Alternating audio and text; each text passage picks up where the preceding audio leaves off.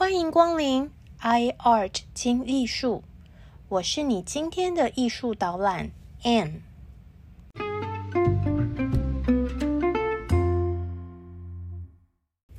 大家好，我海燕，我是 Anne，欢迎来到 iArt 听艺术。教宗朱利欧二世过世之后，豪华者 Lorenzo Medici 的儿子利奥十世继任教宗的职位。结果，这位极乐罗马的利奥十世在位八年，突然就肺炎感染，一命呜呼。继任的荷兰教宗亚德六世才当了一年，也上天堂去了。这个位子呢，就落到利奥的堂弟克雷芒七世手上。同样是 Medici 出品的克雷芒七世。本来呢，他就负责教廷的艺术收藏，花大钱绝不手软。但是呢，他会花钱却不会赚钱，政治上更是手段愚蠢，背信忘义，推卸责任，把盟友都变成了敌人。结果，神圣罗马帝国的查理五世攻占并且洗劫罗马，克雷芒七世被困。只好答应付赎金换取自由。米开朗基罗本人呐，其实是很想要继续这个朱利欧二世土豪大理石棺材工程的。毕竟呢，米开朗基罗是史上最厉害的天才雕刻家。米开朗基罗一开始的设计图啊，极其奢华。我们被。贫穷限制着想象的穷人，总是以为说啊，棺材不是只是一个长方形的盒子而已吗？哪里知道米开朗基罗为朱利欧二世设计的这个陵墓，说它是个棺材，不如说是大理石打造出来的小房子。说不定啊，这个棺材的平数比香港的旅馆房间还要大哦。问题是，没有经费，哪有可能建造这么夸张的棺材呢？米开朗基罗只好向当时的教宗克雷芒七世求救。如果你的逻辑跟我一样简单无知又贫穷，一定会想说：啊，那没钱就不用做了啊，干嘛苦苦哀求要经费嘞？但是，衰就衰在。米开朗基罗好像没有“老子不干了”这个选项。他说：“我没有工程款，无法施工。”但是看在别人的眼中，米开朗基罗，你就是拿了政府的标案却不动工。尤其是朱利欧二世的后人和不喜欢米开朗基罗的人，一定是这样想的：米开朗基罗脾气差又骄傲。被人家嘴这种事情，他真的是无法吞忍，忍不下来啦，只好呢喊克雷芒七世讨个公道。问题是，克雷芒七世他自己被查理五世勒索的赎金都凑不出来，哪里有钱给米开朗基罗做什么项目啊？再说，前教宗朱利欧二世的棺材关我什么事？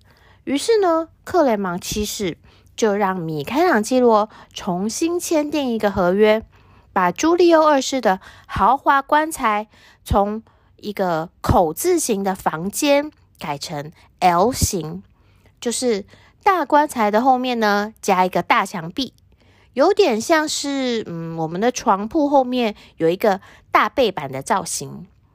那原始设计图上面的三十二尊宏伟的雕像，也改成只剩下二十尊。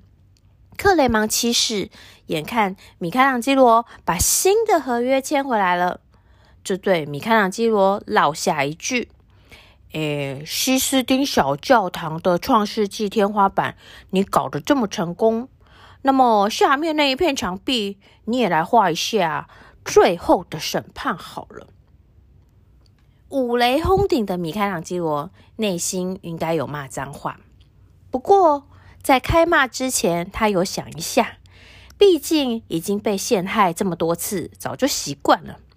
米开朗基罗决定暂时把克雷芒七世的诶最后的审判壁画 proposal 就当耳边风好了，装死忍一忍。果真就忍到克雷芒七世也拜拜，和上帝报道去了。克雷芒七世撒手人寰，米开朗基罗还没来得及偷笑，继任教宗保罗三世就来个猛鬼敲门了。保罗三世疲劳轰炸米开朗基罗，坚持要他画那个最后的审判。米开朗基罗想说：“哎，才死了几个情勒教宗，现在又来一个阴魂不散的。”于是他就跟保罗三世说。苏米马森，我真的没有空啦！你看，我连这个十几年前的朱利欧二世殡葬礼仪服务都还没有做完呢。保罗三世听了之后，气得直跳脚。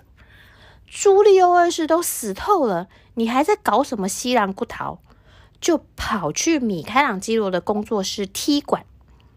结果教宗这一去不得了，保罗三世看到米开朗基罗。纯手工打造，头上长角的半兽人造型摩西，惊为天人。他想，朱利奥二世的棺材上面有这尊史上最帅的摩西，他老人家地下有知，就应该要偷笑了。快点放开我的米开朗基罗来画壁画吧！于是保罗三世就去和朱利欧二世的后人瞧一瞧。最后瞧出来的结果，朱利欧二世的棺材工程就从原本的口字形房间造型变成 L 型，再变成 I 型，就是最后只剩下一面墙壁。那朱利欧二世的雕像呢，就像卧佛一样，动作有点妖娇，侧躺在摩西的头顶。陵墓的位置呢，也不是梵蒂冈圣彼得大教堂，而是罗马的圣彼得锁链教堂。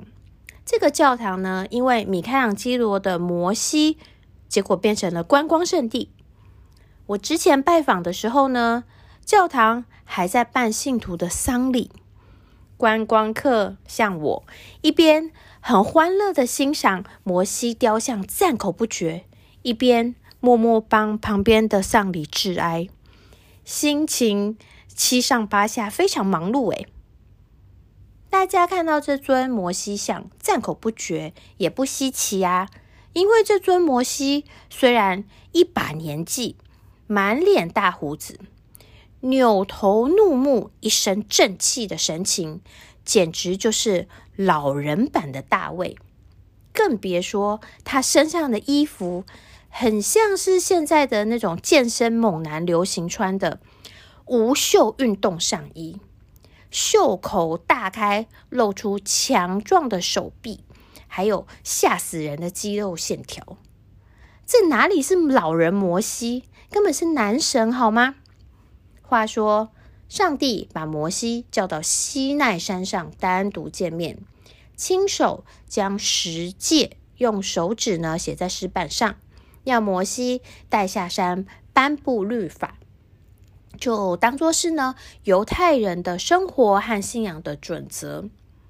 不过摩西上山太久，老不见人影，那山下的乡民就离弃上帝，崇拜一只金色的牛。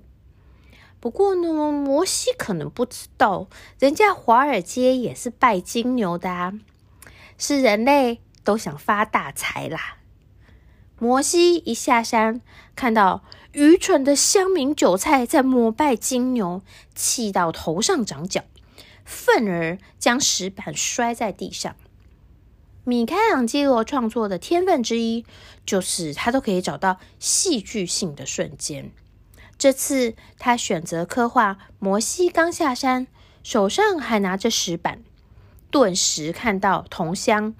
渔夫渔妇们对着金牛顶礼膜拜，法喜充满的一刻。于是我们看到摩西那怒目失望、正气凛然的瞬间。一搞四十年，这个朱利欧二世陵墓计划不止尺寸缩水，雕塑呢更是少了七八成。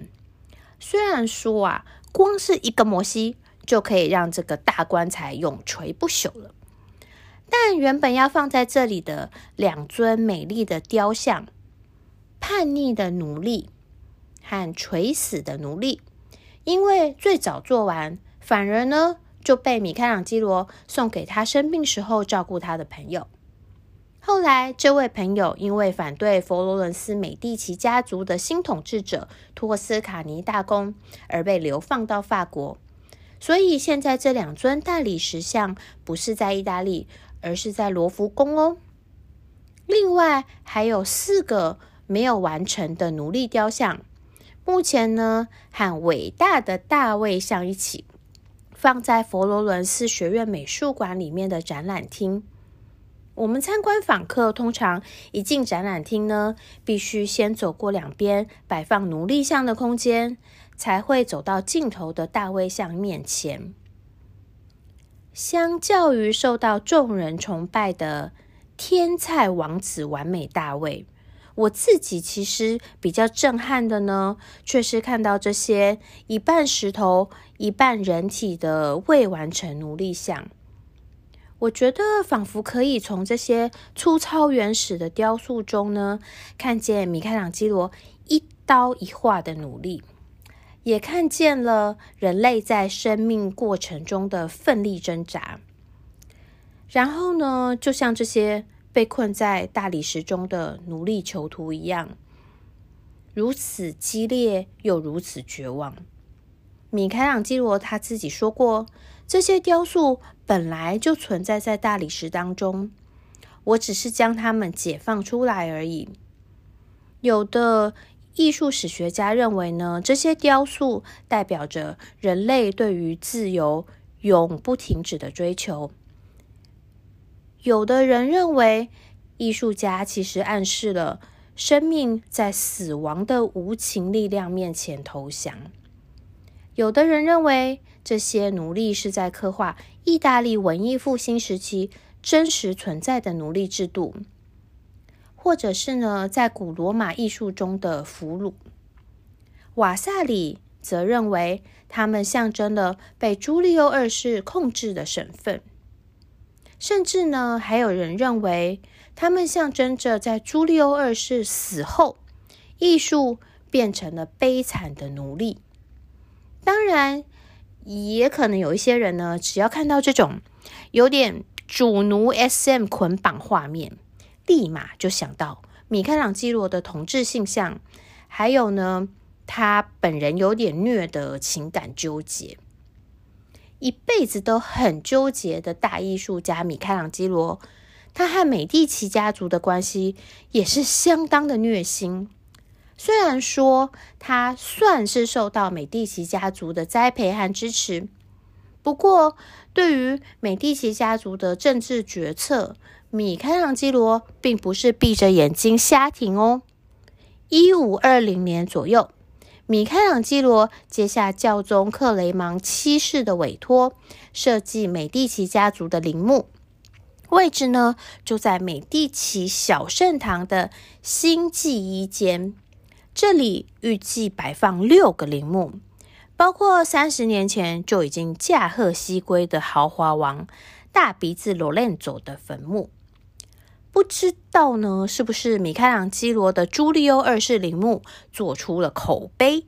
克雷芒七世可能想说啊，他应该可以改行啊，专门打造土豪棺材，而且他还付了三倍的薪水给米开朗基罗。不过，这位大师实在是太慢工出细活了。殡葬礼仪服务搞这么久，一定会出大事。果不其然，一五二七年，佛罗伦斯公民赶走了美第奇家族的统治，恢复了共和国制度。结果呢，佛罗伦斯为此遭到围攻。米开朗基罗天生就是煎熬系人才。吃美第奇家族的饭，却心向共和国，还为佛罗伦斯呢修筑了军事防御设施，以抵抗入侵。不过三年之后，佛罗伦斯还是被攻陷，美第奇家族回头重掌大权。